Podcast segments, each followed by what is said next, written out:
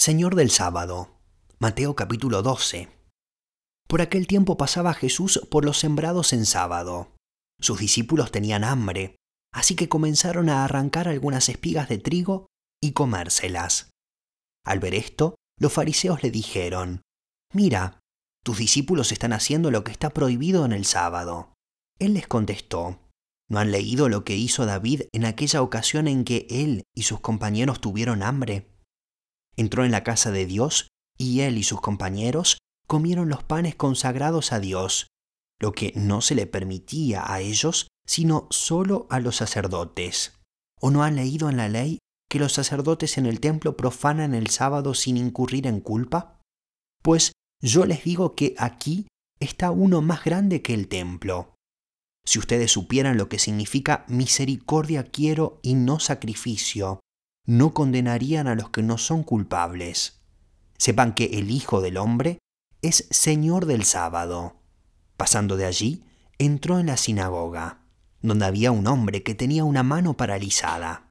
Como buscaban un motivo para acusar a Jesús, le preguntaron, ¿Está permitido sanar en sábado? Él les contestó, Si alguno de ustedes tiene una oveja y en sábado se le cae en un hoyo, ¿no la agarra y la saca? ¿Cuánto más vale un hombre que una oveja? Por lo tanto, está permitido hacer el bien en sábado. Entonces le dijo al hombre, extiende la mano. Así que la extendió y le quedó restablecida tan sana como la otra. Pero los fariseos salieron y tramaban cómo matar a Jesús. El siervo escogido por Dios. Consciente de esto, Jesús se retiró de aquel lugar. Muchos lo siguieron y él sanó a todos los enfermos, pero les ordenó que no dijeran quién era él.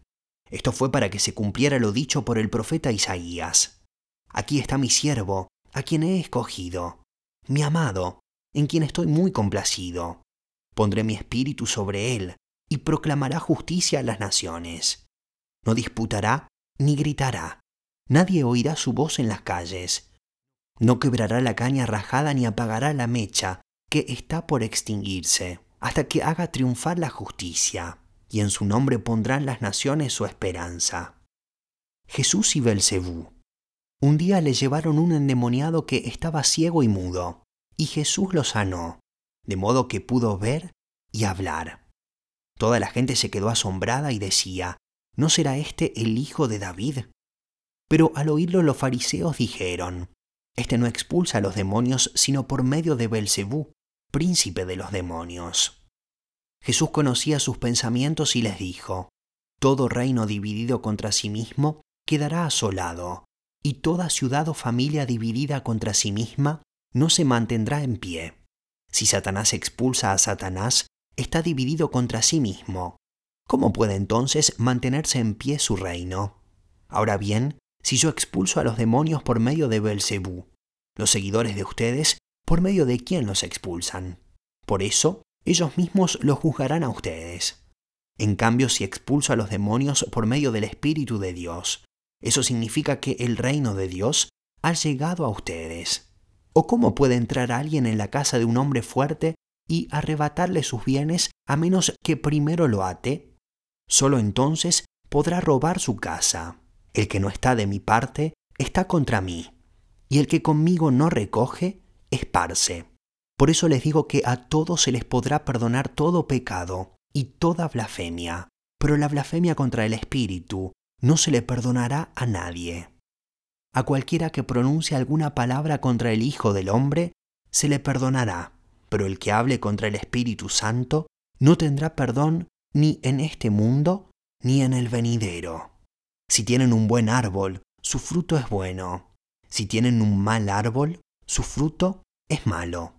Al árbol se le reconoce por su fruto. Camada de víboras, ¿cómo pueden ustedes que son malos decir algo bueno? De la abundancia del corazón habla la boca. El que es bueno, de la bondad que atesora en el corazón, saca el bien. Pero el que es malo, de su maldad, saca el mal. Pero yo les digo que en el día del juicio todos tendrán que dar cuenta de toda palabra ociosa que hayan pronunciado, porque por tus palabras se te absolverá y por tus palabras se te condenará. La señal de Jonás. Algunos de los fariseos y de los maestros de la ley le dijeron, Maestro, queremos ver alguna señal milagrosa de parte tuya. Jesús les contestó, Esta generación malvada y adúltera pide una señal milagrosa, pero no se le dará más señal que la del profeta Jonás. Porque así como tres días y tres noches estuvo Jonás en el vientre de un gran pez, también tres días y tres noches estará el Hijo del Hombre en las entrañas de la tierra. Los habitantes de Nínive se levantarán en el juicio contra esta generación y la condenarán, porque ellos se arrepintieron al escuchar la predicación de Jonás, y aquí tienen ustedes a uno más grande que Jonás. La reina del sur se levantará en el día del juicio y condenará a esta generación, porque ella vino desde los confines de la tierra para escuchar la sabiduría de Salomón. Y aquí tienen ustedes a uno más grande que Salomón. Cuando un espíritu maligno sale de una persona, va por lugares áridos, buscando descanso sin encontrarlo. Entonces dice, volveré a la casa de donde salí. Cuando llega, la encuentra desocupada, barrida y arreglada. Luego va y trae a otros siete espíritus más malvados que él, y entran a vivir allí. Así que el estado postrero de aquella persona resulta peor que el primero así le pasará también a esta generación malvada.